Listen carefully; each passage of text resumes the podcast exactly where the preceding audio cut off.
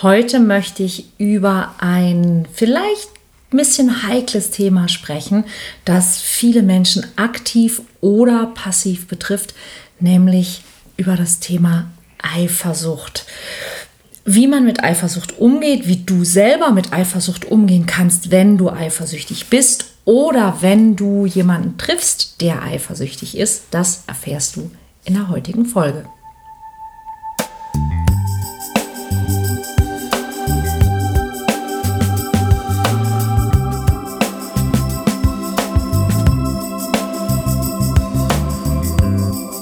Kontaktvoll, der Podcast fürs Herz. Für Singles, die es nicht bleiben wollen und alle, die sich mehr Liebe, Mut und Freiheit in ihrem Leben wünschen. Von und mit Deutschlands Date-Doktor Nummer 1, Nina Deißler. Ja, Eifersucht, ein nicht so richtig schönes Thema, ähm, über das auch, ähm, glaube ich, viele Menschen nicht so gerne sprechen und es uns trotzdem immer mal wieder betrifft, nämlich Entweder weil wir selber mal eifersüchtig sind oder waren und uns vielleicht auch in der Vergangenheit keinen großen Gefallen damit getan haben. Oder weil wir auf Menschen treffen, die eifersüchtig sind und uns dann fragen, wie gehe ich am besten damit um? Und ich fange mal so an. Ist Eifersucht ein Zeichen von Liebe? Und meine Antwort dafür ist nein.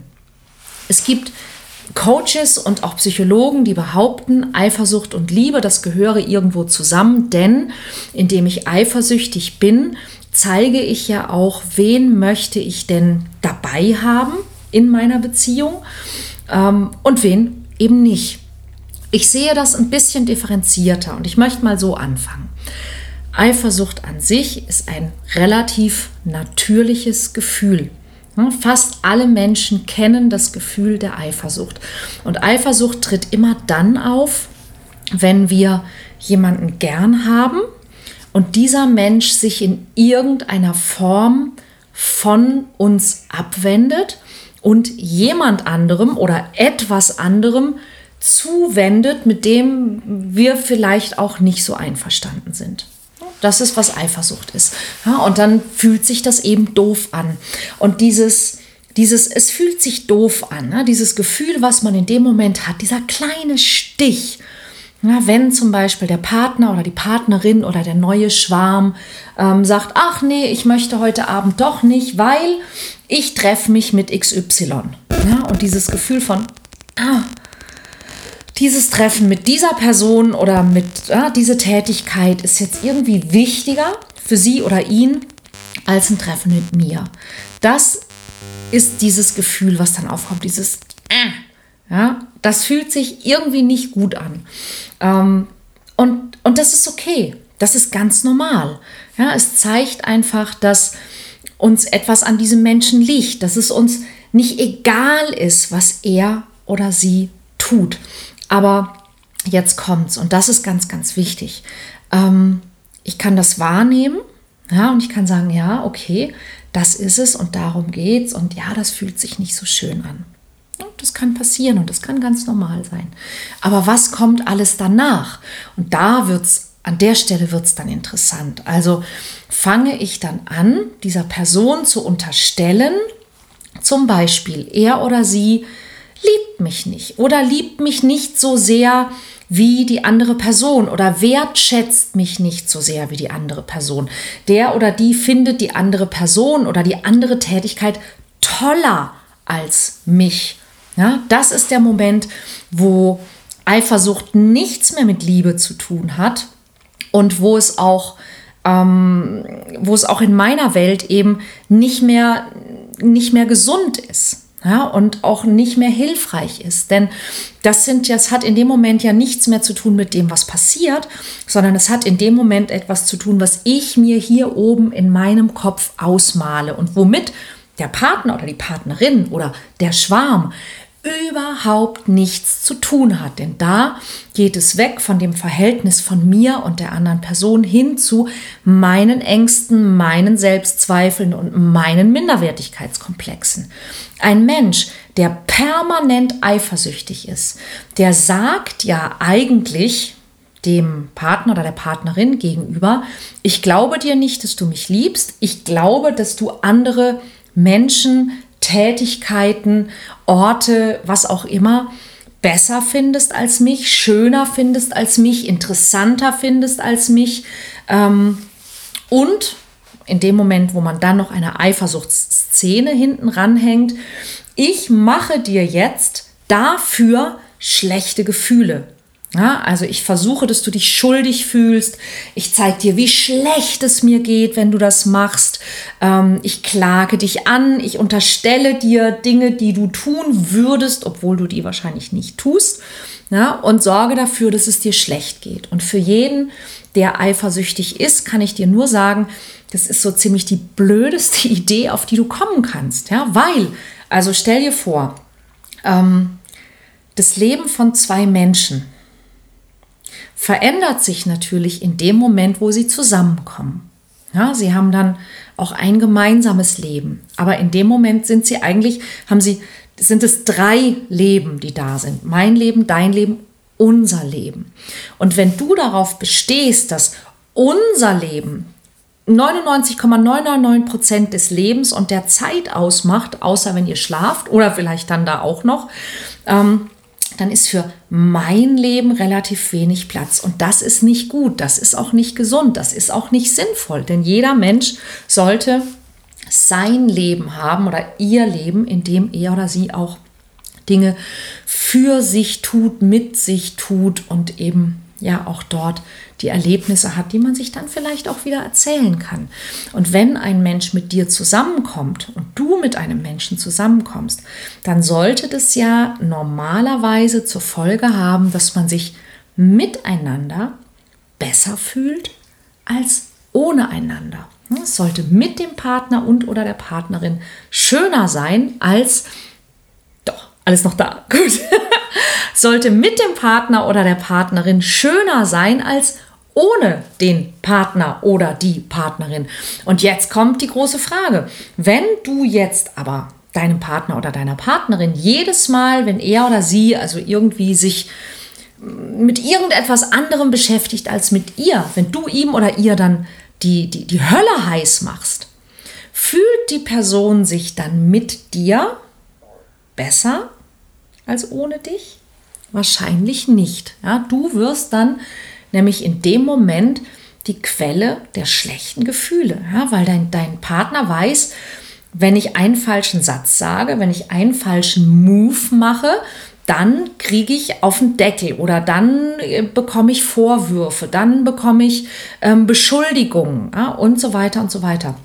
Und es gibt zwei Dinge, die Menschen in der Regel tun in so einem Fall. Das erste ist, sie werden vorsichtiger. Sie erzählen weniger, damit es weniger Ärger gibt. Und das Zweite ist, sie nehmen Abstand. Ja, denn wir möchten nicht kritisiert werden, wir möchten nicht beschuldigt werden, wir möchten nicht mit, mit Kritik und Vorwürfen konfrontiert werden. Wir versuchen dem aus dem Weg zu gehen. Und je mehr wir also jemandem Vorwürfe machen, umso mehr zieht diese Person sich zurück. Entweder durch die Einschränkung der Kommunikation, der Offenheit und der Ehrlichkeit oder dann tatsächlich durch irgendwann auch eine Trennung. Und damit erreicht der Eifersüchtige in der Regel genau das, was er am allermeisten fürchtet, nämlich, dass er die Person verliert. Und wenn jetzt jemand kommt und sagt, ja, aber ich bin eifersüchtig, weil ich habe so große Verlustängste, muss ich ganz deutlich und ganz klar sagen, es gibt eine Sache, die ganz, ganz viele Menschen immer noch nicht verstanden haben. Und das ist, du kannst einen Partner nicht verlieren. Denn du kannst nur etwas verlieren, was dir gehört. Und ein Partner gehört dir nicht. Ein Partner oder eine Partnerin ist nicht dein Eigentum. Du besitzt diesen Menschen nicht, sondern dieser Mensch hat sich in offensichtlich bislang übereinstimmender Willenserklärung, wie man so schön sagt, darauf eingelassen, seine Zeit mit dir zu verbringen. Wahrscheinlich in der Hoffnung, dass es eben mit dir schöner ist als ohne dich. Wenn es aber durch deine Eifersucht permanent mit dir nervig ist, ätzend ist, anstrengend ist, warum sollte dann die andere Person ihre Zeit noch weiter mit dir verbringen wollen? Macht relativ wenig Sinn. Ja, und das ist dann genau, wo das hinführt. Und wenn du selber mit einem Menschen zusammen bist oder auf jemanden triffst, der sehr, sehr eifersüchtig ist, dann kann ich dir sagen, sehr häufig ist Eifersucht eine Begleiterscheinung von geringem Selbstwertgefühl. Ja, weil der Mensch, der eifersüchtig ist, der hat ja Angst im Grunde, dass er nicht gut genug ist. Denn warum sonst solltest du diese Person nicht wertschätzen oder verlassen wollen? Ja, gerade wenn Menschen eifersüchtig sind, die, wenn, wenn Menschen ihrem Partner immer unterstellen, du willst mich verlassen, dann, dann sagst du dem Partner damit ja im Grunde beständig, hey, da draußen gibt es Leute, von denen ich denke, dass sie viel bessere Partner für dich wären. Und ich habe totale Angst, dass du einen von denen findest und deshalb möchte ich nicht, dass du nach draußen gehst. Deshalb möchte ich nicht, dass du mit anderen Leuten redest. Denn wenn du mit anderen Leuten redest, dann kommst du vielleicht drauf, dass da draußen Leute sind, die viel, viel, viel toller sind als ich. Und deshalb darfst du das nicht tun. Das ist irgendwie eine scheiß Idee. Ja, mit anderen Worten, eigentlich sagt jemand, der eifersüchtig ist, der anderen Person, du pass auf, erstens, ich bin doof, und zweitens, ich bin nicht gut genug für dich. Ja, also ich bin doof, weil ich wirklich denke, wenn ich dich hier einsperre, dann kann ich dich behalten. Ja, und ich bin nicht gut genug für dich, weil wenn ich dich nicht einsperre, dann gehst du nach da draußen und du wirst merken, dass der nächstbeste Mensch, mit dem du sprichst, eigentlich toller ist als ich. Und das ist ganz schön bescheuert.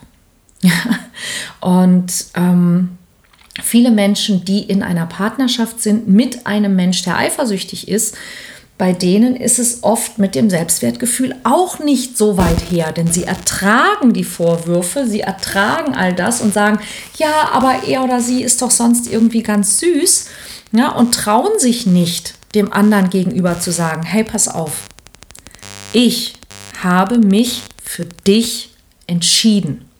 Und dafür gibt es eine Menge gute Gründe. Und entweder du glaubst mir die oder wir sollten es vielleicht sein lassen, weil wenn du mir nicht glaubst, dass ich dich liebe, dass ich dich toll finde, dass ich mit dir wirklich zusammen sein möchte, dann bist du vielleicht nicht der Mensch, für den ich dich halte. Ja, weil ich halte dich für einen Menschen, mit dem ich gerne zusammen sein möchte. Und wenn du mir das nicht glaubst, wenn du mir nach all der Zeit nicht vertraust, wenn du mir jedes Mal, wenn ich, wenn ich mit irgendjemandem rede, die Hölle heiß machst, was bedeutet das? Das bedeutet, dass du mich für einen Idioten hältst. Und ich möchte nicht mit jemandem zusammen sein, der mich für einen Idioten hält. Zum Beispiel. Ja, wäre ja eine Idee. Und es ist in meiner Beziehung zum Beispiel auch so, dass ich natürlich werden wir oft gefragt. Ja, also mein Mann ist ja Musiker und dementsprechend gibt es viele Menschen, die ihn toll finden und die ihm schreiben und die ihn bewundern und die mit ihm flirten, Männer wie Frauen. Ja, und natürlich ähm, ist es umgekehrt auch so. Auch mir schreiben viele Männer und Frauen und machen mir Komplimente oder möchten mich kennenlernen und so weiter und so weiter. Und wir werden immer wieder gefragt, bist du nicht eifersüchtig? Ja, wenn er einen Auftritt hat oder wenn er interviewt wird, ähm, ist ihre Frau denn da nicht eifersüchtig? Ja, oder wenn es eben bei mir ist, ist denn Ihr Mann da nicht eifersüchtig? Frau Deißler, Sie beschäftigen sich ja so sehr auch mit Flirten und Dating und da treffen Sie doch auch bestimmt und so weiter und so weiter. Ist denn Ihr Mann da nicht eifersüchtig?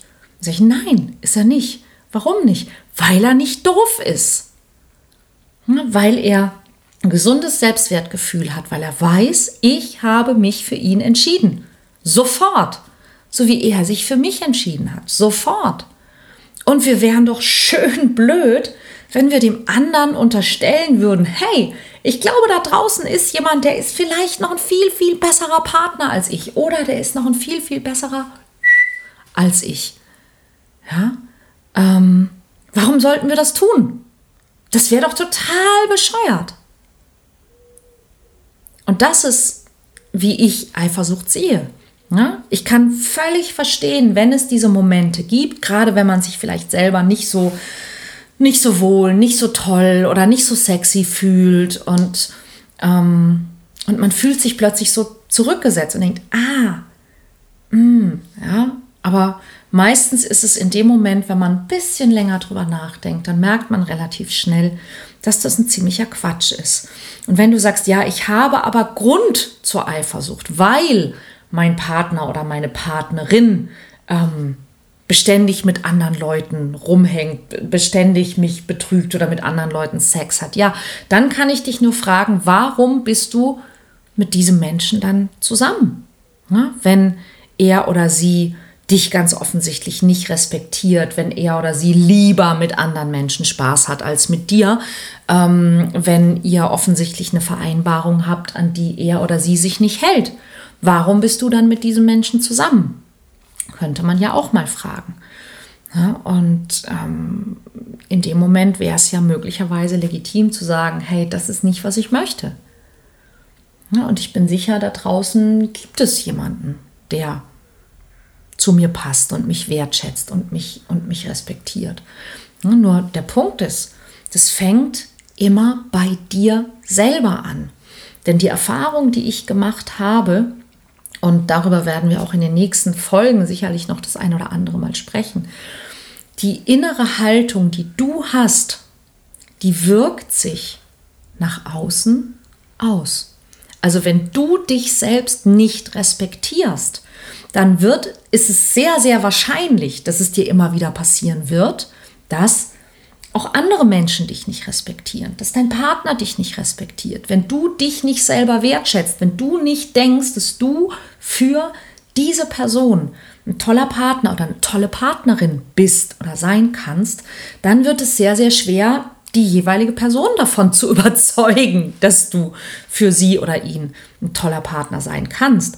Und dieser Person dann Szenen zu machen und, und Eifersuchtsgeschichten zu machen, ist die denkbar schlechteste Methode, sie oder ihn davon zu überzeugen, dass du ein toller Partner bzw. eine tolle Partnerin bist oder wärst. Ja, das ist doch doof. Und davon abgesehen macht es überhaupt keinen Spaß. Und ich glaube, eine Sache, die dabei ganz, ganz wichtig ist, ist eben auch, dass wir ähm, dieses, dieses Wort Selbstrespekt dass wir alle nicht so richtig gelernt haben, das auch zu fühlen. Also wie, wie bekomme ich Selbstrespekt? Wie zeige ich das? Wie lebe ich das? Wie fühle ich das? Was kann ich dafür tun, dass, dass ich mich selbst schätze, dass ich mich selbst respektiere, also Selbstwert und Selbstrespekt. Warum ist das wichtig und wie kann ich das erlangen? Denn da liegt ein ganz, ganz großer, ja, ein ganz, ganz großer Hebel sozusagen für uns, nicht nur zum Thema Eifersucht, sondern auch für viele andere Dinge. Es gilt auch zum Beispiel für die Angst vor Ablehnung, für Schüchternheit, für Hemmung, für ähm, auch dieses, ich traue mich nicht mit Menschen zu flirten, wenn ich die besonders toll finde. Ja, so, das ist ja gar nicht unbedingt die Angst vor Ablehnung, sondern dieses, die oder der ist, ist viel zu toll für mich.